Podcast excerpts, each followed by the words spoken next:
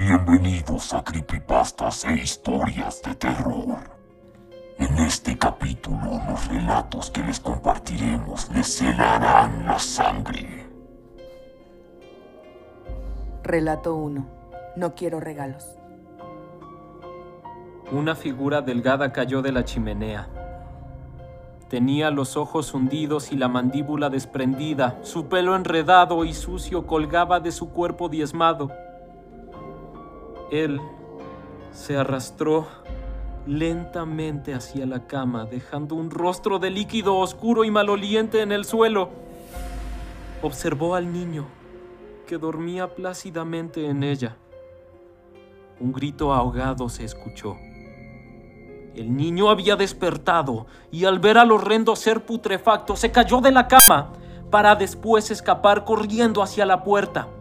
El ser se abalanzó tratando de alcanzar al niño, pero sus pies podridos se dieron y cayó al suelo, inmóvil, pero aún vivo. Un plasma amarillento se filtró desde uno de sus ojos en descomposición, como una asquerosa lágrima podrida. En el árbol de Navidad, colgada junto a la estrella, se balanceaba una nota escrita por un niño inocente. Querido Santa, decía, esta Navidad no quiero regalos. Lo único que quiero es que mi papá regrese. Relato 2. Navidad amarga. Era un 24 de diciembre. Paula, una pequeña obsesionada con conocer a Santa. Después de cenar, comer el postre y brindar, los padres deciden dejarla un rato sola, con la puerta cerrada ya que su cuadra era oscura y solitaria y ellos querían ir a unas cuadras con todos sus amigos a festejar. Ella solo tiene 10 años. A las 12.45 se escuchan unos leves ruidos de afuera. La niña se empieza a emocionar y se escuchan unos pasos. Paula decide esconderse atrás del árbol de Navidad para ver a Santa mientras deja sus regalos. Al ver una figura recortada en la oscuridad, murmura.